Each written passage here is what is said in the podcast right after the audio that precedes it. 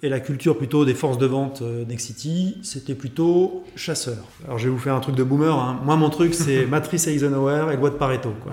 Voilà, moi, c'est mon sujet, c'est comment je fais pour optimiser mon temps pour que 80% de ce que je fais me rapporte le de maximum. la valeur. ouais. Donc certains diront c'est super, il n'avait pas de prospection. Et ben, je peux vous dire que j'avais un autre problème. L'autre problème était que je devais gérer absolument tous les flux. Je pense que là, on est retombé dans une, dans une mécanique de vente où le vendeur, euh, c'est comme un sportif de haut niveau. Ouais. Il a intérêt à être entraîné. Quoi. Bien sûr. Bonjour, vous écoutez Vive la vente, le podcast qui apporte des solutions simples à mettre en place pour booster l'efficacité de votre équipe commerciale. Je suis Julien Le Sueur, directeur associé au sein d'UpTo, le spécialiste de la vente et des commerciaux. Depuis 2007, nous aidons les dirigeants et les patrons du commerce à renforcer leur force de vente en leur permettant de recruter de bons commerciaux, en formant leur équipe aux méthodes qui marchent et en les aidant à se transformer commercialement avec de nouvelles méthodes de vente. Dans chaque épisode, je reçois un spécialiste de la vente pour profiter de son expérience et lui demander ses meilleures mécaniques commerciales. Si Vive la vente vous plaît, je vous invite à vous abonner et mettre 5 étoiles si vous êtes sur Spotify ou Apple Podcast. Bonne écoute Bonjour à tous. Aujourd'hui, j'ai le plaisir de recevoir Olivier Potier, directeur des nouveaux produits d'investissement chez Nexity, et plus particulièrement chez Nexity Investisseurs. Olivier nous expliquera euh, la nuance, elle sera essentielle dans cet épisode. En un mot, la mission d'Olivier, c'est désormais de trouver le moyen de démocratiser l'accès à l'épargne immobilière pour la rendre accessible au plus grand nombre. Comme vous le savez sans doute, Nexity, c'est le leader français des services immobiliers avec euh, 4,7 milliards d'euros de chiffre d'affaires annuel et quelques 8500 collaborateurs. Olivier rejoint Nexity en 2007 et après avoir été euh, directeur commercial, directeur des business units, il est dorénavant en charge de développer une nouvelle ligne de produits pour Nexity Investissement. Bonjour Olivier, comment ça va? Ça va, merci de m'inviter. Eh ben avec plaisir, on est ravis de te recevoir dans Vive la Vente. Euh, alors au programme de cet épisode, on va parler de construction commerciale euh, et tâcher de répondre aux problématiques que sont euh, comment s'adapter perpétuellement à son marché pour euh, mieux anticiper ses besoins, euh, comment construire une équipe de vente agile, pragmatique, pour finalement répondre à une question essentielle pour tous, comment lancer un nouveau produit et, et craquer un nouveau marché. Ça exact. Parfait. Alors pour commencer, est-ce que tu peux nous dire euh, deux mots déjà sur toi, euh, sur euh, d'où tu viens, ton track record et comment en fait tu es tombé dans la vente? Oui, avec plaisir. Donc moi je suis Olivier Potier, j'ai 49 ans. Je vous soupçonne effectivement de m'avoir choisi pour, pour mon âge pour le côté boomer, mais ça c'est euh, autre chose. Donc grosso modo, euh, je viens d'où? Donc moi j'ai fait un cursus euh, à la base de droit. Euh, après, si on parle de la vente euh, et, comment j'y suis tombé, euh, donc j'ai la particularité d'avoir un tissu familial que je vais résumer très rapidement. Donc euh, moi dans la famille, la commerçante c'est ma maman puisqu'elle elle était bijoutière, donc elle avait ouvert des commerces euh, de bijouterie hors argent et ensuite bijoux fantaisie grossiste. Donc grosso modo, une partie de ma vie c'était quand même de, de se balader dans les magasins. Donc voilà, donc la première approche de la vente et du commerce, je pense que ça se situe là. C'est le terrain et c'est c'est le terrain, voilà, c'est- voilà, donc il y, a- il y a des anecdotes, mais je vous les livrerai pas. Euh, ensuite, d'une autre partie, euh, et on en reviendra parce que ça- je pense que c'est quelque chose qui est central euh, dans ma carrière ou en tout cas dans, dans- la ligne ce que j'ai suivi. Du côté de ma mère, encore une fois, j'ai j'ai un grand-père qui a été, qui a fondé une banque, enfin qui a été dans un- une banque régionale, et donc du coup j'ai je ne sais pas si c'est un biais cognitif, mais en tous les cas, j'ai été euh, Sensibilisé. sensibilisé aux, aux mécaniques de banque. Voilà, donc euh, je connais, on va dire, ces sujets-là. Donc ça, c'est mes premières approches. Ensuite, euh, ensuite, bah peut-être euh, pour, pour faire un lien simple. Donc j'étais parti pour faire un cursus de droit. Euh, après, je vais pas faire pleurer dans les chaumières, mais euh, mon, mon père est tombé malade, ma mère qui était commerçante, et ça, ça va parler à tous, bah, a dû moins travailler. Quand on Mhm. travaille moins, quand on est commerçant, on fait moins de chiffre d'affaires. Si on fait moins de chiffre d'affaires, c'est moins facile, je vous Mhm. assure. Et donc, euh, et donc euh, dans cette partie, euh, le choix a été de, bah, de ne pas aller jusqu'au bout de mon cursus de droit et d'opter euh, pour les cursus courts de l'époque qui étaient les BTS. Ouais. Et donc, le choix se portait à l'époque sur des BTS, en ce qui me concerne, qui étaient les BTS commerciaux, me permettant d'avoir une alternance et, Ouais. et un salaire. Voilà. Et donc, pour faire simple, j'ai cherché un- une entreprise et c'était un petit laboratoire pharmaceutique Ok. où là, j'ai fait le métier, ou en tout cas, j'ai appris les gammes. euh, de délégué euh, médical, quoi, un médical. peu. Alors c'est pas du B2B, mais presque. Ouais, ouais. Voilà, donc, euh, donc ma première approche, entre guillemets, euh, sur je veux faire un boulot, et puis comment le faire, on va dire que c'est ça. Ça commence là. Ok, Ça commence là.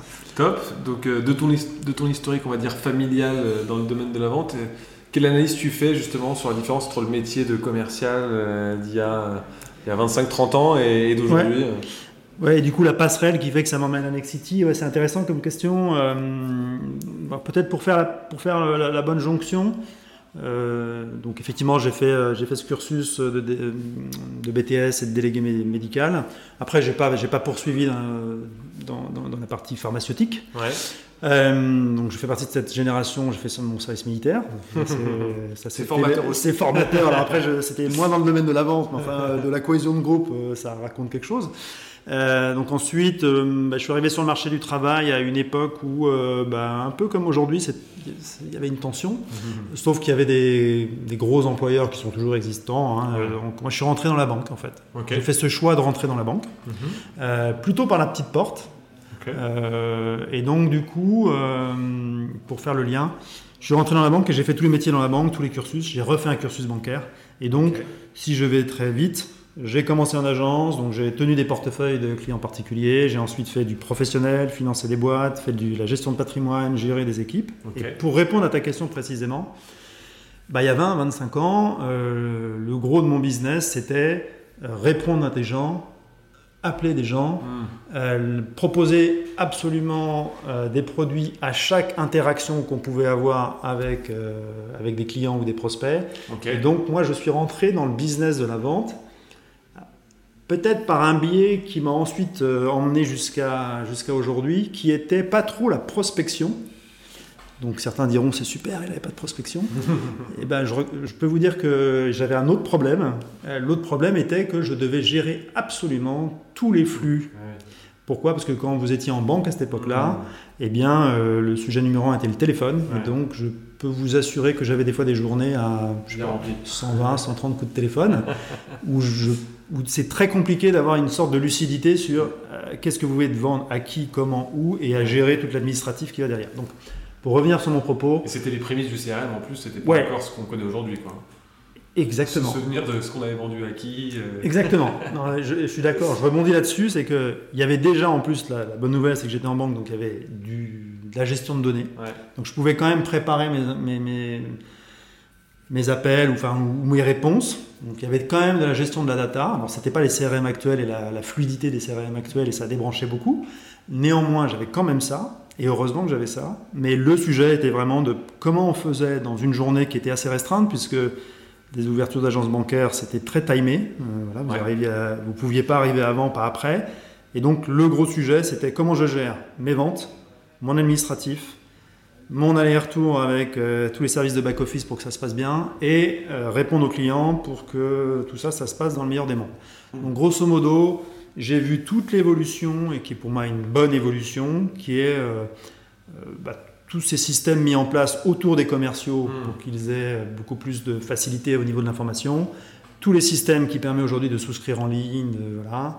Mais j'ai vécu tout ce qui se faisait à la mano, avec euh, des voilà. Donc j'ai vécu toutes les actes de vente qui se font à la mano, de visu et euh, avec des formulaires en quatre exemplaires. Donc ça j'ai tout vécu. Donc, t'as- tu- donc la, la- la différence numéro un que tu constates, c'est euh, La- de la simplification du métier avec beaucoup plus d'outils qui aident à la vente. Ouais. Si je me mets d'un point de vue client, c'est euh, le fait quand même de pouvoir communiquer par différents canaux avec, avec ton conseiller ou ton commercial. Ouais, Ça, c'est quand même une révolution. bien sûr. ouais.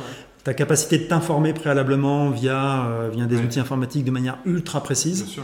Et ta capacité d'avoir un maximum euh, de documents en avant, en amont de la phase de vente pour pouvoir prendre ta décision. Hmm.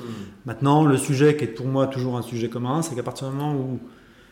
Et encore une fois, je mesure mon propos parce que ça dépend si on a une petite entreprise ou une grosse entreprise, mais quand tu es une très grosse entreprise, tu draines un énorme niveau de flux. Hmm. Et ce, ce niveau de flux, qui doit être absorbé, traité par euh, priorité, Hmm. celui qui veut acheter maintenant doit être traité maintenant, celui qui veut des réponses pour réfléchir, ainsi de suite, eh bien, euh, c'est quelque chose qui est, qui est toujours présent et qui fait qu'on.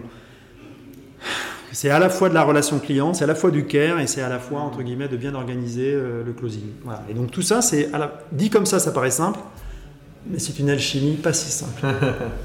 Ok. Et alors, justement, de, j'ai envie de dire, ces expériences bancaires, euh, quels enseignements commerciaux t'en, tires euh, qui te servent aujourd'hui? Bon, comme forcément j'avais la déformation professionnelle du banquier, euh, le commercial en banque, il doit être à la fois bon euh, commercialement, enfin c'est ce, qu'on estime vendre au départ, et à la fois très très bon en gestion administrative. Donc, Ouais, si je traduis avec un, un vocabulaire un peu plus actuel, il faut qu'il ait le profil entre un chasseur et un éleveur, Ouais, ce, qui est, touche ce à qui est- ce qui est fort peu probable, Mm. puisque c'est un peu antinomique. En fait, la réalité, c'est que non, il faut plus qu'il soit un éleveur et qu'il soit plutôt bon et structuré. Et, euh, et donc, quand je- quand j'ai quitté un peu le domaine de la banque, je me suis reconcentré sur quel type de produit je vends ou quel type de service je vends. Et je pense que le tempérament est hyper important Ouais. par rapport euh, au- au- aux produits que vous vendez ou aux services que vous vendez. Et, euh, et je trouve qu'il y a un lien très fort entre le profil du vendeur Hmm. et euh, le, le produit que vous, le- vraiment le produit que vous vendez. Ouais. Et notamment si le produit. C'est le marché mature. Exactement. Si besoin d'évangéliser ou pas. Mais on va en parler de ce- cet aspect de tempérament, c'est hyper intéressant. Parle-nous peut-être de la proposition de valeur de Nexity Investisseur, euh, du projet que tu portes depuis un an et demi et justement de comment tu fais pour craquer ce marché. euh. Donc, alors, euh, moi, je, ça fait 15 ans que je suis chez Nexity, mais peut-être qu'on y reviendra. Donc, j'ai travaillé plein d'autres sujets auparavant. Euh, moi, mon domaine de compétence, vous l'avez compris, c'est la vente, c'est l'immobilier, c'est l'investissement au sens large.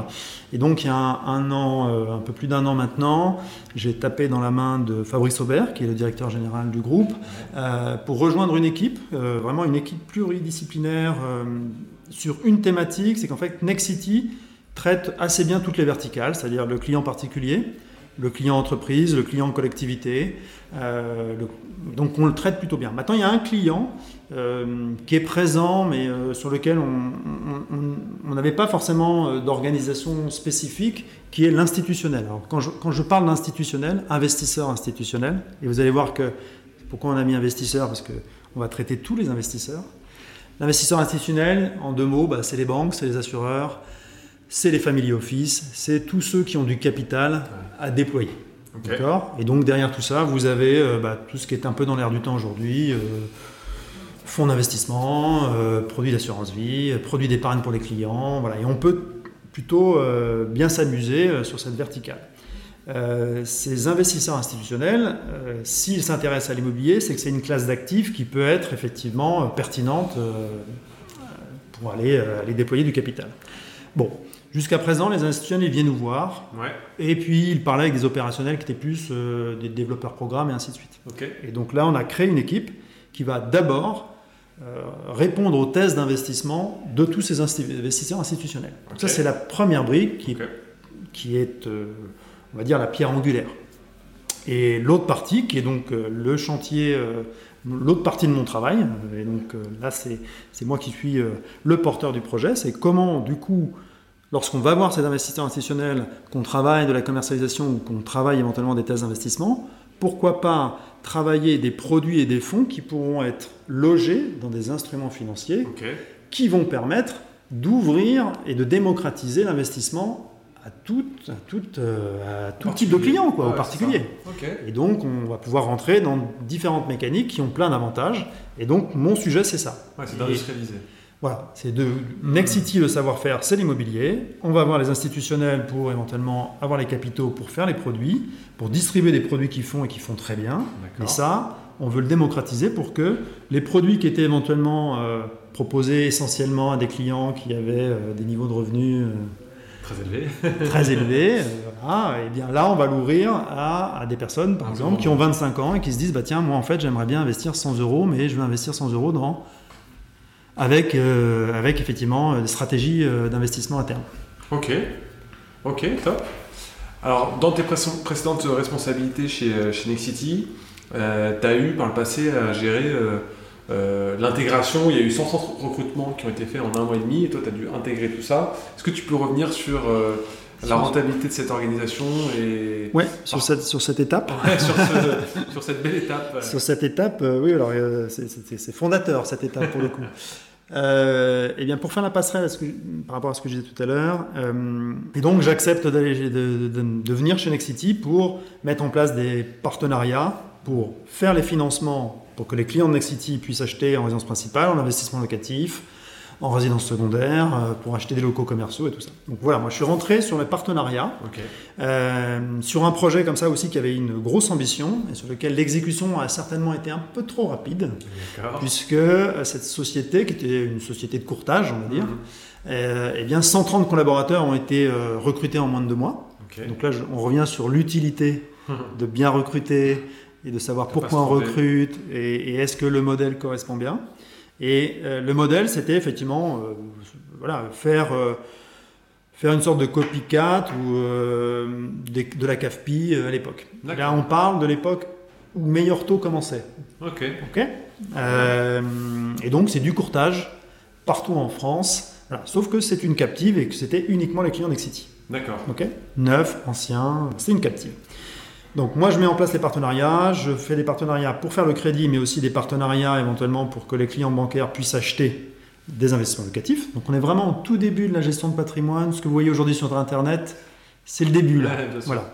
C'était quelque chose qui était un peu plus confidentiel, qui passait par euh, des réseaux de vente. Ok. Ok, donc moi je rentre pour ça. Et, euh, ça se passe bien. Voilà, donc on fait rentrer de plus en plus de partenariats. La marque Nexity euh, fédère, il n'y a pas de sujet là-dessus. Le vrai sujet qui s'est passé, c'est que euh, bah, quand vous recrutez 130 commerciaux, euh, voitures, portables, loyers, euh, voilà, donc ça a un peu de charge. Donc euh, grosso modo, c'est un modèle qui a tout de suite, enfin ça a perdu de l'argent assez, cher.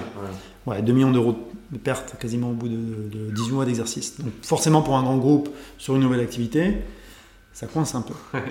Or Nexity est une, c'est une boîte très agile mais qui, euh, mais qui sait assez vite pi- pivoter quand il y a un sujet qui est un sujet de rentabilité ou de, de- pas de bonne cohérence du modèle économique. Ok. Euh, donc le, Comment vous avez fait alors du coup pour. euh, alors euh, c'est simple, c'est souvent comme ça chez Nexity, ça va pas. voilà, donc grosso modo on me dit mais comment on peut faire pour pouvoir changer ce modèle-là, sachant qu'on a besoin de ce, ce- ce service pour nos clients, c'est-à-dire Yes. trouver les financements pour acheter les biens qui sont les nôtres. Et donc euh, je fais la proposition de twister le sujet, c'est-à-dire de ne plus avoir euh, un réseau qui est en physique partout dans tout, dans tout le territoire, mais de transformer ça en mode plateforme. D'accord. D'accord. Donc, sous-entendu, tous les flux, ça va coup de téléphone, voilà, tout, tout, tout ça, doit être à un moment donné organisé, centralisé pour que les demandes de dossiers de financement arrivent sur une plateforme et qu'on soit sur un mix de courtiers et de plateformes de traitement pour pouvoir euh, donner de la visibilité aux clients sur la promesse de traitement d'un dossier. Ok. Ok Donc ça, ça prend 18 mois, ça Ouais. fait 130 collaborateurs versus euh, 24. Ok. Ça veut dire aussi que vous développez des outils de workflow pour commencer à traiter la gestion euh, des, bah, des contacts. Vous commencez à gérer euh, voilà, des, des systèmes pour euh, répondre au téléphone euh, et puis aussi réceptionner les dossiers pour les traiter et qu'il y ait de la visibilité. Donc on commence à rentrer à la fois dans l'outillage Ouais. et à la fois dans le recrutement de personnalités et dans le fait de poser aussi des modes de rémunération pour que, ça, pour que ça puisse plaire à tout le monde. C'est quoi les enseignements que tu tires de cette période pas forcément très très joyeuse, on va dire, quand tu dois sortir une, Alors, une vraie expérience de vie. Ouais. Une vraie expérience de vie parce que sur ces 130 personnes, on a réussi à gérer euh, dans le groupe Nexity euh, des personnes qui sont, sont repositionnées sur d'autres métiers. Donc ça, je trouve, le dialogue, c'est toujours quelque chose qui fait qu'on n'est pas dans le dur. Euh, Donc, j'ai la... donc c'est 130 collaborateurs versus 23, mais il n'y a pas eu de, il a pas eu de procès au prud'homme, il n'y a rien de tout ça. D'accord? Donc ça veut dire que ça a été bien géré, bien encadré. Et je pense que c'est, parce qu'on est dans un environnement chez Nexity aussi, on, on est capable de renvoyer vers d'autres D'autres car- carrières. divisions. En- ensuite, bah, tu apprends en marchant quand même. Ouais. Tu apprends en te disant mais qu'est-ce que veut mon client? Hmm. Mon client, il veut être rappelé, mon client, il veut avoir un traitement de son dossier le plus rapidement possible. Et ensuite, de bien re- requalifier ce que tu fais vraiment. Et donc, moi, ce que je vendais à l'époque, c'était un service. Le service de négocier avec les banques pour traiter le sujet et informer. Donc, j'ai retravaillé quel est le service que je propose à mes clients. C'était le truc numéro un, que ça soit le plus clair possible, le plus simple possible, le plus compréhensible possible sur la prestation qu'ils achetaient. C'était le premier truc. Ok. Donc maintenant, dit- comme ça avec le courtage, ça Mhm. paraît une évidence.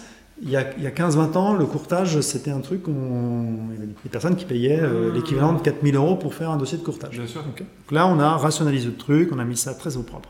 Et ensuite, je me suis vraiment intéressé à qu'est-ce qui fait que, et c'est vraiment le lien qu'on a vu avec la banque, qu'est-ce qui fait que tous mes commerciaux passent la majeure partie de leur activité sur des sujets commerciaux Or, sur les traitements de dossiers bancaires, vous ne pouvez pas savoir.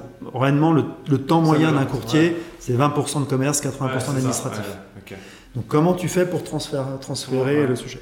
Ce qu'a très bien fait un Pierre de chez Preto, qui a, qui a, twisté la promesse de valeur, ce qu'a très bien fait un meilleur taux en travaillant les dossiers. Bon, eh bien, moi j'ai fait ça avec mes moyens à l'époque, euh, c'est-à-dire en essayant d'être euh, rentable. Donc, c'était forcément avec des choix, donc avec des logiciels de marché, avec des choses pour gérer les flux organiser les réponses et délivrer l'attendu, c'est-à-dire le traitement d'un dossier de financement. Euh, d'autant que pour un dossier de financement, eh ben moi j'avais un sujet, c'est que j'avais trois clients. Le vrai client, celui qui m'appelle pour acheter, euh, enfin pour faire son financement, le vendeur qui m'a prescrit, parce que moi j'ai des vendeurs qui prescrivent la vente, et le banquier qui veut avoir un retour sur le traitement de son dossier. Voilà, donc ça veut dire qu'on est sur énormément d'itérations. Donc voilà, donc le, le truc c'était comment je gère mon temps, et puis vous, alors je vais vous faire un truc de boomer. Hein. Moi, mon truc, c'est matrice Eisenhower et loi de Pareto. Moi, c'est mon sujet, c'est comment je fais pour optimiser mon temps pour que 80% de ce que je fais me rapporte le maximum. De valeur, Ok. Et eh ben, très clair. Euh, si on regarde maintenant dans le détail ta machine de vente, comment vous êtes organisé euh, commercialement parlant Ouais, donc je fais la transition parce que là, il y a, ce modèle que je, la mise en marché de, la fameuse plateforme euh, d'épargne financière, c'est peut-être à l'été ou à la rentrée. Euh, donc euh, refaire juste la passerelle peut-être pour Nexi Solutions Crédible que j'ai quitté, hein, parce que mm. cette structure, je, maintenant, euh, c'est une des collaboratrices que j'avais recrutée chez Up2 d'ailleurs, qui dirige cette structure. Très bien. Voilà, donc cette collaboratrice qu'on a recrutée il y a 8 ans dirige maintenant la structure. Donc c'est une structure qui, une fois qu'elle a été rationalisée, qu'on a commencé à vraiment travailler tous les canaux, bah, c'est une structure qui a quand même fait 24 000 euh, clients, enfin 24 000 mandats signés avec les clients pour 4 milliards d'encours décaissés. Donc c'est pas mal. Pour une base de données clients, on a à peu près 200 000 personnes qui sont passées entre nos mains. Et on a 30 000, 40 000 prospects qui sont, euh, qui sont en base parce qu'ils étaient intéressés pour acheter un logement Nexity. Donc, partant d'un truc qui était plutôt, mal, embarqué. voilà, euh, on est arrivé à quelque chose qui est, qui est honnête, qui est très honnête dans ce milieu-là. Euh, bah, la promesse, entre guillemets, et peut-être pour, euh, pour revenir à, euh, à aujourd'hui, et, très certainement parce que tout ce que j'ai vécu font qu'aujourd'hui il y a de l'écho. comme je vous l'ai dit préalablement, donc là aujourd'hui on va attaquer un sujet qui est de se dire comment on réinvente l'investissement immobilier pour nos clients, mhm. et donc comme on veut vraiment aller chercher du jeune de 18 ans, on va dire, à 95 ans, euh, ça sous-entend qu'on règle, on veut régler tous les sujets de pain point liés à, liés à, l'investissement ou en tout cas à ce qu'on appelle à l'épargne de rendement ou à l'épargne de projet. Donc, on est en train de mettre en place une plateforme. Cette plateforme euh, va être une vraie nouveauté puisque c'est une activité où on va attaquer le sujet de l'épargne, on va attaquer le sujet des instruments financiers, avec nous cette envie de faire euh, de l'épargne immobilière. Donc ça veut dire que le, dénominateur commun de tous ces sujets-là, c'est qu'on aura des produits dont le sous-jacent, c'est l'immobilier. Donc tout type d'immobilier, immobilier résidentiel, immobilier tertiaire, immobilier euh, lié euh, aux, nouvelles, aux, nouvelles, économies, immobilier lié au care, hein, aux écoles, aux cliniques, aux labos. Et donc tout ça, on le veut en plus sur de l'immobilier labellisé, donc des instruments financiers labellisés. Donc pour répondre à ta question, là c'est un modèle qui va être en ligne, puisque tous nos prospects, nos clients vont pouvoir souscrire les produits en ligne. Plateforme de nouveau. Plateforme, mais là pour le coup, plateforme 100%, euh, euh, je veux dire, e-commerce. Ce qui veut dire que tous les produits pourront être consommés en self-care. Mais à tout moment, lorsque le client veut avoir de l'information, pourra avoir sa visio en direct, il, aura aussi des algorithmes qui lui, qui lui, permettra de savoir quel type d'investisseur il est, quel type de risque il prend. Euh, et donc forcément, il y a un petit travail là qui est quand même de se dire, l'outil va faire un grand nombre entre guillemets de tâches permettant à n'importe quel prospect, avant de discuter avec un client, avec un vendeur, pardon, de se faire déjà une conviction sur ce qu'il peut acheter, ce qu'il peut pas acheter, quels sont les biais qui, qui lui font peur. Enfin, mmh. voilà. Il y a une fiabilisation de la donnée, il faut collecter une, période de référence. Euh. Ouais, et puis peut-être aussi, peut-être pour, pour, être moins euh, abstrait, on est sur le sujet de la finance, Ouais. on est sur le sujet des instruments financiers. C'est un, c'est un milieu qui est très réglementé. Absolument. Je pense que euh, vos auditeurs euh, savent euh, les, derniers, les derniers sujets du moment. Donc, bah, effectivement, des, nous, on veut des produits qui soient des produits sur lesquels le client sait exactement où il met son argent, où est son argent, dans quoi, dans quel pays, dans quel secteur, à tout moment, en fonction du produit, comment je fais pour retirer mon argent. Mhm, bien sûr. Et donc derrière tout ça, nous, on fait le job pour sortir une plateforme qui est à la fois conforme aux réglementations bancaires, conforme aux réglementations assurance, conforme aux réglementations AMF. Donc grosso modo, euh, ça veut dire qu'on a tout sujet réglementaire qui fait que, allez, je ne vais pas taper sur la crypto parce que j'aime bien la crypto aussi, euh, 10% dans un portefeuille c'est bien, mais euh, grosso modo, on n'est pas sur une plateforme qui d'un seul coup disparaît. Mhm. On ne peut pas. euh, Voilà. Donc forcément, ça veut dire qu'on prend toutes les garanties, à la fois financières et les garanties euh, de, de continuer ce type d'activité sur du long terme. Donc c'est quand même un job qui n'est pas juste une landing page.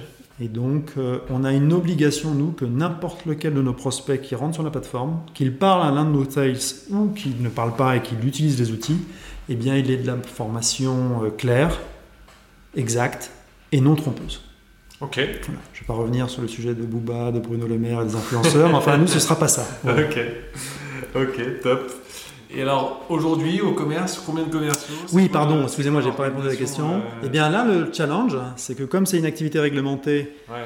euh, pour vous donner un périmètre, la force de vente Nexity, c'est euh, si on prend tous les réseaux de vente confondus, l'immobilier neuf, l'immobilier Mhm. ancien, à Transact, ça doit être 500 vendeurs internes à peu près. Ok. Ensuite, on a à peu près 3000 conventions avec des apporteurs d'affaires. Des, voilà, donc ça veut dire qu'on a une force de vente externe assez importante. Euh, mais là, la particularité, c'est que comme c'est une vente qui est exclusivement financière, c'est des collaborateurs qui doivent être certifiés AMF. Ouais. Donc moi, là, je suis dans un mode de recrutement où on aura, sur le lancement de la plateforme, 4 TP. Ok. Et on aura aussi une personne qui sera là pour gérer un peu la relation avec les, les investisseurs et les institutionnels puisque je le rappelle, euh, cette plateforme va proposer des produits financiers. Donc, euh, ces produits financiers, je les, je les délivre soit avec des banques, soit avec des assureurs, soit avec des sociétés de gestion. Donc, pour citer les noms, hein, on va faire des SCPI, on va faire des contrats d'assurance vie en gestion profilée, on va faire des livrets, on va faire des PER.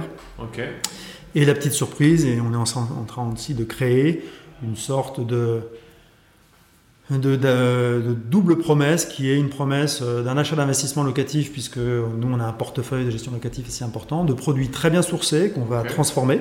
Donc on va faire la déco, on va les valoriser, on va faire la gestion locative. Sauf que là, on va pouvoir proposer ces produits-là en, en- soit en SAS, en version action, soit en obligation. D'accord. Et pour faire plus simple, euh, les clients pourront acheter euh, 100 euros de ces appartements-là euh, avec effectivement un rendement euh, délivré à la clé. Ok. Bon, bah top. Peut-être tokenisé. Ok. Et alors, chez Nexity, aujourd'hui, euh, qu'est-ce que vous continuez de, de faire mieux que la concurrence? En vente notamment. Oui, oui, en vente notamment. Qu'est-ce qui- qu'est-ce qui a fait que Nexity est à sa place Ouais. Qu'est-ce qui fait que vous êtes leader aujourd'hui? Oui, oui, alors il bon, faut revenir là un peu en arrière. Donc Nexity, euh, si je reviens sur euh, son, son vrai euh, élément différenciant euh, il y a 15 ans, donc, euh, bon, pour vous re- replanter un peu le débat, je suis désolé, mais la promotion immobilière il y a 15 ans, c'était euh, un bureau, vous savez, tu sais, ces, ces bureaux qui sont positionnés un petit peu à l'écart de la ville, Ouais, ouais. un peu des algécos, un Ouais. peu décorés, mais enfin c'était des algécos, et ensuite un panneau avec écrit euh, ici prochainement un programme, appelé au numéro suivant. Bon, allez, je schématise un peu. La promotion immobilière, c'était un peu ça à C'était l'époque. ça il y a quelques années. Voilà. Encore 15 ans, 10 ans. Il- Ouais, il y en a encore, hein, mais euh, c'était ça. Et donc, c'était très sommaire en termes de- d'expérience client. Donc, le vrai savoir-faire euh, de Nexity, c'est d'avoir senti le marché il y a 15 ans pour commencer déjà à organiser bah, euh, le fait que le futur de la promotion allait se passer en ligne. Donc, euh, site internet, landing page, traitement des canaux, et ainsi de suite. Euh, le sujet aussi qu'on a plutôt bien craqué, alors c'est pas moi, hein, euh, c'est toutes les équipes de l'époque et ils sont encore présentes, bah, c'est effectivement de mettre en place un plateau d'appel qui est chez nous. Donc on a aujourd'hui un plateau d'appel euh, qui réceptionne euh, en millions un certain nombre d'appels par an.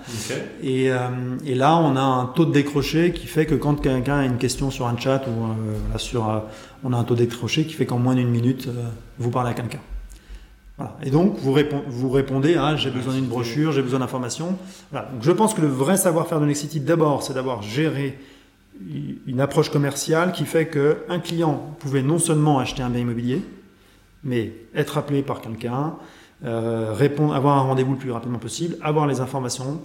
Ensuite, on a bien géré toute la partie commerce, le parrainage et tout ça. Et euh, bah, la partie qui était un peu la mienne, c'était le truc qui était un peu décevant, on va dire, en termes d'expérience client il y a 15-20 ans. Hmm. 15 ans, c'est que quand vous achetiez un, vous faisiez un rendez-vous un dimanche après-midi euh, pour acheter un logement, c'était un peu ça la mécanique de vente, bah, vous pouviez acheter le logement, par contre vous ne saviez pas trop ce que ça pouvait vous coûter. Et donc on a fait tous les outils pour qu'un client puisse se dire, je choisis mon appart, je choisis la déco, je choisis quel type de mécanique de financement je peux avoir, quelles sont les aides que je peux articuler, et donc de traiter toute la chaîne qui fait que normalement un projet immobilier c'est compliqué. Hmm. Eh bien, il y a 15 ans, nous, on a déjà abordé ça avec euh, c'est pas compliqué. Le, par contre, le vrai sujet qui fait que Nexity est là, bah, c'est qu'on a, euh, on a déployé des produits qui étaient des produits pertinents pour euh, nos clients. Voilà, c'est-à-dire qu'on est le promoteur qui, qui, euh, qui a déployé des, des projets immobiliers dans toutes les régions de France. Voilà, et, des- et au juste prix. Donc, on a été un des premiers promoteurs à aller chercher des quartiers prioritaires de la ville pour avoir des TVA réduites. On, a, on, est, on, est, on est effectivement le premier pro- promoteur sur lequel on arrive à avoir des, des logements qui sont accessibles dès 250 000 euros. Voilà, donc c'est surtout ça qui a fait du bon produit, Hmm. du bon service Hmm. et le fait de pouvoir avoir très rapidement quelqu'un au téléphone. Ouais, de la réactivité. Voilà, et on s'est, je pense, amélioré avec le temps euh, aussi sur la relation client, Ok. puisque d'année en année. euh, L'expérience client, dont tu parlais Exactement. tout à l'heure. exactement. Et est-ce que tu, comment tu définirais l'identité de votre culture sales? Tout à l'heure, tu parlais de tempérament, de chasseur, d'éleveur. Est-ce qu'il y a un ADN commun à tes meilleurs commerciaux? Alors là, là je, parle, je, parle, je parle pour Next City, Ouais. parce que moi, du coup, il a fallu que je, je suis un petit peu euh, sur le côté. Bon, on est dans l'immobilier. Donc forcément, quand on est dans l'immobilier, on a plutôt euh, des tempéraments chasseurs. Euh, pourquoi? Bah Déjà, on vend souvent des produits qui sont des produits bah, qui ne sont pas à 10 euros, hein, c'est des produits qui sont sur des paniers moyens à 250 000. Ouais. Donc forcément, on est sur des actes de vente qui sont des actes de vente euh, un peu moins one- one-shot. Mhm. Donc la culture de l'entreprise et la culture plutôt des forces de vente Nexity, c'était plutôt chasseur. Avec le temps, on s'aperçoit que déjà, de plus en plus, les clients sont informés. Ouais. Et on a quand même, euh, avec le temps, évolué sur une clientèle aussi d'investisseurs et de multi-investisseurs. Mhm. Donc on a quand même organisé des, or- des- des- des forces de vente un peu différentes. Donc on a, des, on a des forces de vente aujourd'hui qui sont en bureau de vente et qui sont voilà, du front de commerce qui vendent le produit filial. Donc on va dire qu'on est plutôt sur du conseiller mais qui, mais qui est sur du, du closing. Ensuite on a des équipes de vente patrimoine qui vont euh, délivrer du conseil mais qui pourront effectivement vendre du produit. Donc on- aujourd'hui, je pense qu'en fonction des structures, on a été chercher des collaborateurs qui étaient soit chasseurs, soit éleveurs. Mais la dominante chez Nexity, c'est plutôt du chasseur. La particularité, moi, sur ma plateforme, c'est qu'on a une logique de portefeuille, parce qu'on va être sur des produits financiers. Mhm. Donc, euh, pour t'illustrer le propos, quand tu vends un logement immobilier, la lifetime value d'un logement immobilier neuf, bah, la durée de détention d'un bien immobilier euh, en résidence principale, c'était 6-7 ans. Ouais. Durée de détention, c'est tu achètes ta résidence principale, tu vis dedans, tu revends. Donc ça, c'est une logique qui était en train de baisser du fait des taux. Euh, Là, je pense que cette tendance va, remonter, va remonter un peu, forcément. voilà, bah, c'est pas une prédiction, mais enfin, je pense qu'elle va remonter. Et puis ensuite, nous, on vend beaucoup de produits qui ont en fait une approche de défiscalisation, donc qui ont des durées un peu imposées. Et donc, euh, bah, un investisseur chez nous qui fait un Pinel, par exemple, eh bien, il va avoir une durée de détention qui est 6, 9, 12. Et donc, il n'y a, pas- il y a pas trop une logique, il y a moins une logique de portefeuille. Alors voilà, donc un des, un des sujets qui fait que je lance mon business, c'est qu'on a une base client très importante D'accord. et qu'on va pouvoir, nous, avec nos produits, eh ben, proposer, on va dire, les mêmes verticales de l'investissement locatif. C'est-à-dire, euh, bah là, on va vous proposer un produit rentable avec une rentabilité à 5, 6, un produit défiscalisant, sauf qu'on va pouvoir, pouvoir proposer des tickets d'entrée qui seront beaucoup plus euh, euh, simples. On va Hmm. pouvoir proposer Accessible. 100 euros, 1000 euros, 2000 euros, Ok. 10 000 euros. Ce qui veut dire, et je termine là-dessus, mes vendeurs, enfin les vendeurs qu'on est en train de recruter, je dis mais, c'est une équipe, Nos vendeurs. nos vendeurs, là ils doivent vraiment, vraiment avoir la logique de, de, de portefeuille. C'est-à-dire qu'ils vont avoir des clients non seulement qui vont souscrire un produit, mais qui vont tout au long de l'année être euh, stimulés par les produits qu'on leur propose. Et donc forcément, il faut, je pense, avoir une logique plutôt d'éleveur là. des, des personnes qui donnent du conseil, qui prennent le temps. Et c'est pour ça que un des sujets, là, euh, j'ai appris avec le temps. Ouais. Euh, la logique de la plateforme qu'on est en train de monter, c'est euh, à la fois, euh, enfin, de comment on organise la plateforme et les canaux Ouais. pour que les vendeurs aient les clients qui ont envie de parler commerce Ouais. et que le care ait vraiment toute la notion d'information, de ra- réassurance. Donc on est vraiment rentré sur une logique de il y a un service sales et il y a une entité care. Ok. Quand on essaie justement, il y a un véritable besoin de comprendre euh, quels sont les pain points, les douleurs de, de- clients. Euh, c'est la raison même d'ailleurs de ton équipe. Euh, Ouais. Comment tu fais justement pour euh, déceler les besoins d'un marché euh, comme ça et pour l'adresser en fait, hein, Ouais. pour l'évangéliser d'ailleurs quand le besoin n'est pas encore forcément ident- identifié. Alors là, je pense parce que j'étais au cœur du réacteur. Ok. Euh, donc, comme je vous l'ai dit, moi précédemment, moi, mon business c'était de vendre euh, mon service d'expert pour trouver les lignes de financement pour exaucer les projets. Ouais. Donc tu es à la fois euh, soit celui qui sauve, Ouais. soit celui qui donne des conseils, mais tu es aussi celui qui annonce des mauvaises nouvelles quand ça passe Bien pas. Donc les pain points, nous, on les, veille- on, on les vivait quotidiennement, parce qu'on annonçait aussi des fois des refus de crédit, ça arrivait. Donc déjà là, tu as une un bon écosystème de savoir ce qui passe, ce qui passe pas. Et quand tu l'as fait pendant 15 ans, tu arrives à avoir de la data très fiable sur Ouais. ce qui passe ou ce qui passe pas. Euh, donc déjà, tu as un sujet. Ensuite, euh, je ne l'ai pas dit, mais dans, dans ce que j'ai fait chez Nexity, j'ai fait partie de ceux qui ont créé une académie des ventes. Voilà. Et dans cette académie des ventes, moi, j'ai géré la partie finance fiscale. Ok. Donc comment tu agrémentes ta partie financière quand tu dois vendre un bien immobilier ou fiscal. Et donc, je, je suis plutôt euh, très connecté à tous les vendeurs qui sont passés. euh, voilà, je faisais partie des profs, donc forcément ça crée un lien. Et, et donc tous sont encore connectés à moi, tous font partie, ça fait partie de mon écosystème, ils m'appellent quand ils ont un problème et ainsi de suite. Et là, ce que je vois ces 18 derniers mois, euh, les pain points des vendeurs sont aussi les pain points des clients. Hmm. C'est-à-dire ce qui se passe aujourd'hui sur les marchés bancaires fait qu'il y a toujours autant de demandes des clients qui veulent acheter l'immobilier pour faire l'investissement, pour y vivre, pour faire Mhm. tout ce que tu veux, mais qui se retrouvent aujourd'hui avec, euh, avec un, un vrai désarroi qui fait qu'ils ne peuvent pas parce que le prix du logement, euh, ben, ça coince, le financement, ça coince. Or, ils ont éventuellement de l'argent à investir. Hmm. Et donc, quand tu te retrouves avec des vendeurs qui, des fois, font euh, 400, 700, 800 coups de téléphone par an et qui, au final, euh, bah, font euh, une vingtaine, trentaine de ventes par an, alors que c'était beaucoup plus avant, Ouais, bien sûr. Là, tu commences à écouter si tu si aimes bien avoir une écoute, euh, de se dire qu'est-ce- quel est le problème, qu'est-ce qui se passe. Là, je pense que tu tombes dans la vérité. Hmm. Et donc, euh, la plateforme qui est en train d'être mise en place, c'est comment on fait pour que non seulement autour de notre base client, mais aussi de toute la politique d'acquisition des leads qu'on a, qui est assez importante, Hmm.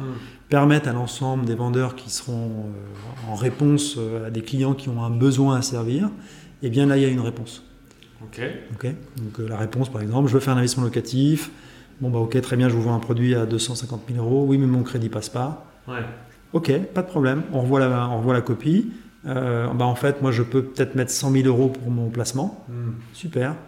Et donc de retomber sur qu'est-ce qui fait que la- le, le client en face a une crainte? Est-ce que je veux un placement bloqué, liquide, non liquide, garantie, prise de risque, pas prise de risque? Bah, tout ça, on va pouvoir effectivement l'articuler et donner, je pense, une excellente réponse et à nos vendeurs qui vont déjà avoir un peu plus de sourire de se dire qu'est-ce que je vais pouvoir proposer à mes clients et aux clients qui vont se dire tiens, j'ai une alternative. Ok. Tout à l'heure, tu parlais du, du temps euh, et, et c'est le nerf de la guerre, hein, la réactivité notamment. Est-ce que tu as des bons tips à nous partager pour être plus efficace, plus efficient dans son organisation commerciale? Ouais, alors, euh, vraiment, j'ai un peu honte parce que c'est vraiment des références euh, datées. Je- je- alors, moi, le sujet du temps, c'est un truc qui m'angoisse. hein. Donc, Ok. euh, donc, je sais pas si c'est un truc. Alors, On va euh, changer la question. Non, non, non, non. je, je- je pense que on change entre guillemets nos méthodes quand on a un truc qui viscéralement vous, vous fait changer. Euh, moi, je, je suis toujours conscient de trois trucs, mais je le répète. Hein. Euh, Pareto. Ok. Ça, c'est un truc, mais je pense que c'est ce que j'ai vécu en banque, mais qui, qui m'emmène jusqu'à aujourd'hui. Euh, ma matrice Eisenhower. Urgent, pas urgent. Pas urgent, pas urgent, machin, et, et rationaliser Important, ce que je dois faire. Voilà. Et je commence toujours mes journées par euh, ma checklist et puis ma to-do à la sortie. Est-ce que tu fais la méthode des trois tâches ou pas? Chaque Ouais. journée Ouais. Ok. Tu peux la développer un peu pour nos auditeurs? Enfin, euh, alors c'est ma façon d'adapter le sujet. hein. Ouais. Euh, grosso modo, je finis ma journée pour savoir si ce qui s'est passé dans ma journée Ouais. bah, m'a rapporté de l'argent, m'a pas rapporté de l'argent. Enfin, j'ai une vision un peu financière des sujets. Et donc, forcément, il faut que je choisisse quels ont été les trois moments forts de ma journée qui font que là, c'est Mm. prioritaire et donc ça crée une ligne et ça crée quelque chose euh, dans une matrice de Gantt ou dans un Trello. Donc ça, c'est- je suis câblé comme ça. Ça ne veut pas dire que je vais oublier les autres sujets, mais je finis ma journée sur les trois grands moments de ma journée. Ensuite, bah, forcément, j'ai ma, j'ai ma checklist de ce que j'ai pas fait. Ouais.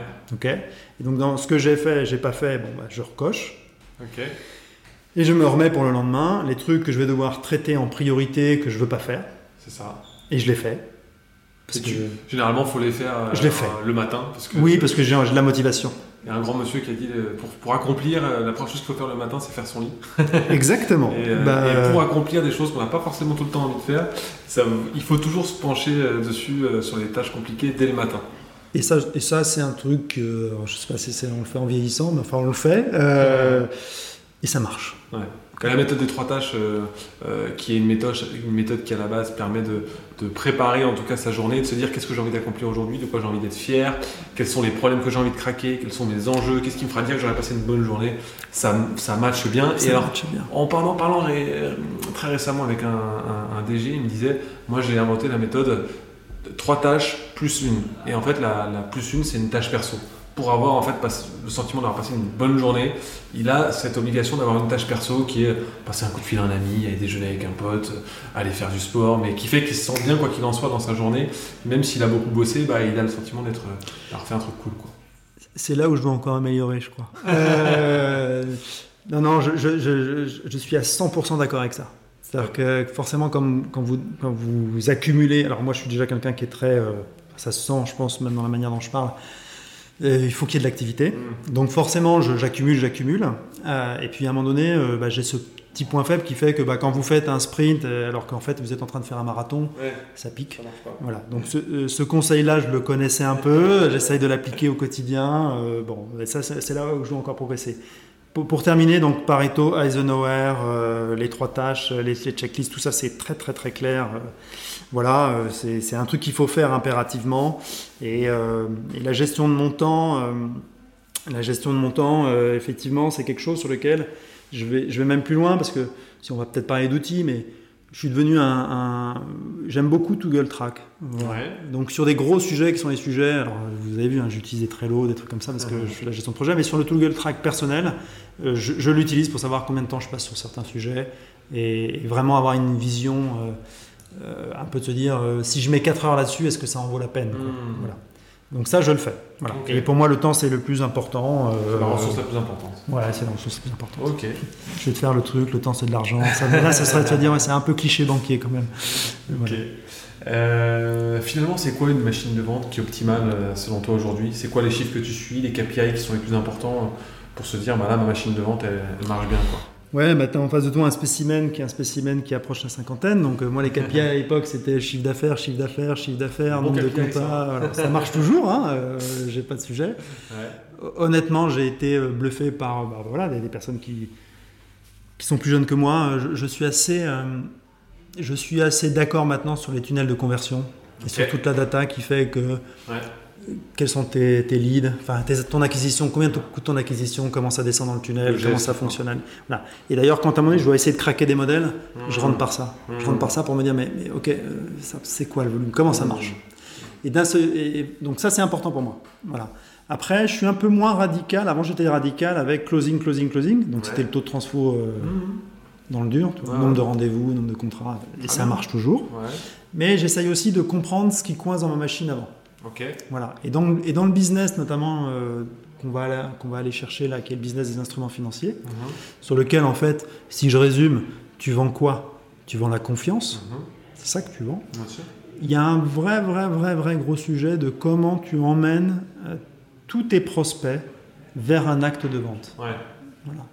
Et ça, c'est un truc qui, où j'étais des fois un peu pragmatique, euh, très pragmatique avant, et c'est normal, et on va l'être parce qu'on lance un business et qu'il faut l'être. Néanmoins, j'ai un soin tout particulier à se dire comment je fais pour être dans mon avant-vente Mhm. vraiment bon. Vraiment bon. Parce que le- c'est le business de la confiance, en fait. Bien sûr. Et après, forcément, S'il y a un quoi que c'est. c'est- Ouais, puis j'ai cette logique quand même qu'à partir du moment où tu délivres des produits financiers qui sont de qualité, qui sont qui réassure et sur lequel le sous-jacent est pertinent et que tu vas délivrer de manière claire une valorisation des parts et un rendement, il est fort probable que ta communauté va grossir. Pourquoi? Parce que parce qu'on va quand même chercher ce type de produit. Donc on se dit quelle est la plateforme de confiance qui te permet de le faire? Il y a un besoin, et puis si tu fais bien le job, euh, les gens Voilà. Mais il faut convaincre avant. Ouais, ouais. Ok. Qu'est-ce que vous avez automatisé dans vos process euh, commerciaux là, ces 2-3 dernières années euh, qui vous ont fait gagner justement en efficacité, en efficience? Donc là encore, je vais parler de ce qu'a fait Nexity et puis après ce qu'on va faire nous. Mais Ouais. c'est intéressant parce que c'est le terrain euh, qui permet de se dire qu'est-ce bien sûr. Bon, bah déjà, Nexity, euh, comme tous les promoteurs, on a, on a vécu le, le Covid. Mhm. ok Or, on avait quand même une mécanique de vente qui était une mécanique de vente, même si on avait déjà, nous, pris le chemin des signatures électroniques, euh, des visios. On avait développé plein de trucs pour que euh, le client soit en immersion, c'est-à-dire euh, des visions 3D, des visions. euh, on était déjà, déjà dans un truc très, très immersif au niveau de l'achat immobilier. Néanmoins, Peut-être aussi parce que les vendeurs nous disaient bah non, mais les clients ils veulent venir absolument, ils veulent parler immobilier, ils achètent pas une baguette de pain, tout ça, tout ça. Euh, bah, ce qu'on a amélioré, c'est ça, hein, c'est qu'en moins de en moins de trois semaines, un mois, on a mis en place tout un système qui permet à nos vendeurs de pouvoir travailler euh, partout. Voilà. Euh, que lorsque le client rentre en relation par un vendeur avec une visio et avec des outils, c'est interactif et le client va pouvoir traiter, enfin, on va pouvoir pas faire qu'une seule visio, mais être sur un, un univers Nexity qui permet au client d'avoir accès à tout, les brochures, les éléments, les informations, les simulations, les bilans patrimoniaux. Donc on a vraiment traité une expérience qui fait qu'on peut très bien reproduire un rendez-vous euh, le soir à 19h30 Hmm. pour acheter un investissement locatif euh, à 250 000 euros. Voilà. Donc ça, ça c'était le gros truc. Et après, le gros truc qu'on a vraiment travaillé, c'était euh, comment on gère vraiment toute la relation client pour qu'il y ait un parcours sans couture, pour que le client qui achète un bien soit totalement rassuré sur son onboarding, sur comment ça va se passer, et ainsi de suite. Voilà, Ok. Ça, ça a été le gros, gros sujet. Ok. L'onboarding. Ok. Si on se réfère maintenant au, au contexte euh, actuel, est-ce que tu as des conseils que tu donnerais aux patrons euh, dont les forces de vente ont du mal à performer actuellement?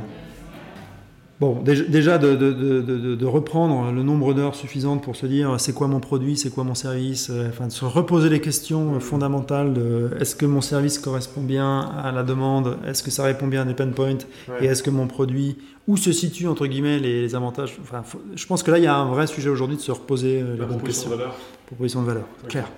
Euh, la sensation du moment, mais je ne sais pas si c'est vrai, je pense que c'est un ressenti. Ouais. Euh, je pense que là, on est retombé dans une, dans une mécanique de vente où le vendeur, euh, c'est comme un sportif de haut niveau. Ouais. Il a intérêt à être entraîné. Quoi. Bien sûr.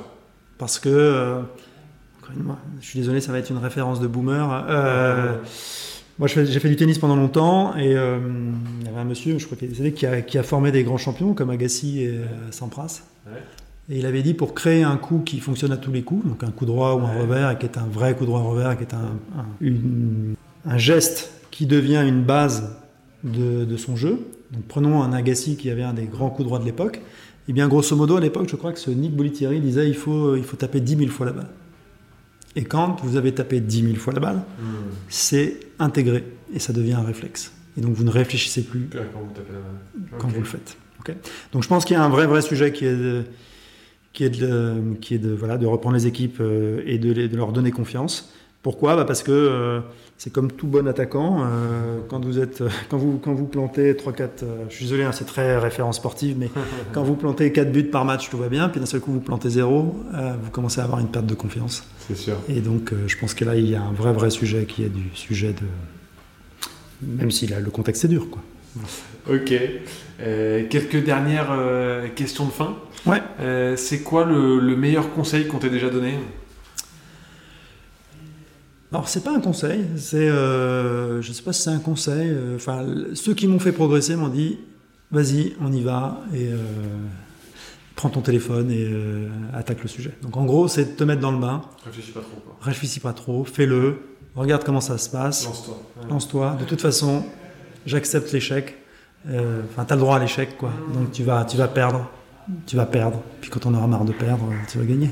Très bien. Et qu'est-ce que tu dirais aujourd'hui au commercial que tu étais quand tu as commencé à, à l'âge de 20 ans? Qu'est-ce que je lui dirais? Gère mieux ton temps. Ah, perds pas ton temps. Je, je prenais beaucoup, je suis très bavard, donc je prenais beaucoup de temps. Enfin, je prenais beaucoup de temps avec tout le monde, quoi. De gère mieux ton temps. Va à l'essentiel et écoute plus. Ok, top. Un livre qui t'a inspiré euh, récemment euh, sur le management, la vente euh?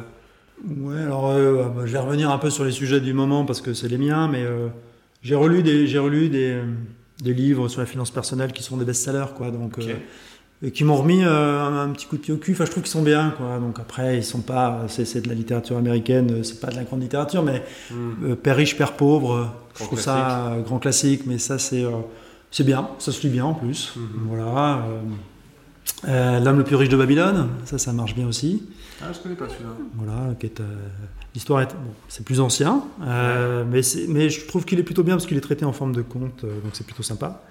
Et c'est facile d'accès. Et puis allez, on terminera par deux bouquins. Donc l'investisseur intelligent, Benjamin, Graham, préfacé de Warren Buffett, je trouve que ça c'est pas mal. Ouais. Et puis le Hard Things de Horowitz, Ok. qui est sur euh, ce qu'il il raconte comment entre guillemets ce qui s'est passé dans sa boîte, ce qu'il a dû gérer, euh, comment on gère entre guillemets euh, des situations qui sont des situations, et il le fait euh, sans dire, euh, enfin il, il dit cache les choses. Je trouve que c'est un excellent bouquin. Ok. Voilà. Top. Bon, on a fait le tour, Olivier, je pense. Merci, merci. Bah, merci pour tes bons conseils euh, à la fois euh, immobiliers, bancaires, euh, commerciaux. Euh, et puis, on te dit à très bientôt euh, dans Lieu de la Vente. Eh bien, avec plaisir. Salut, à bientôt, Olivier. Merci. Merci. Merci beaucoup d'avoir écouté cet épisode jusqu'au bout. Pour pas rater notre prochain invité, je vous invite à vous abonner et à mettre 5 étoiles si vous êtes euh, sur Apple Podcast ou Spotify. Euh, et vous pouvez aussi nous suivre sur LinkedIn. Euh, Je réponds à tous les commentaires et je vous dis à très vite pour un nouvel épisode et vive la vente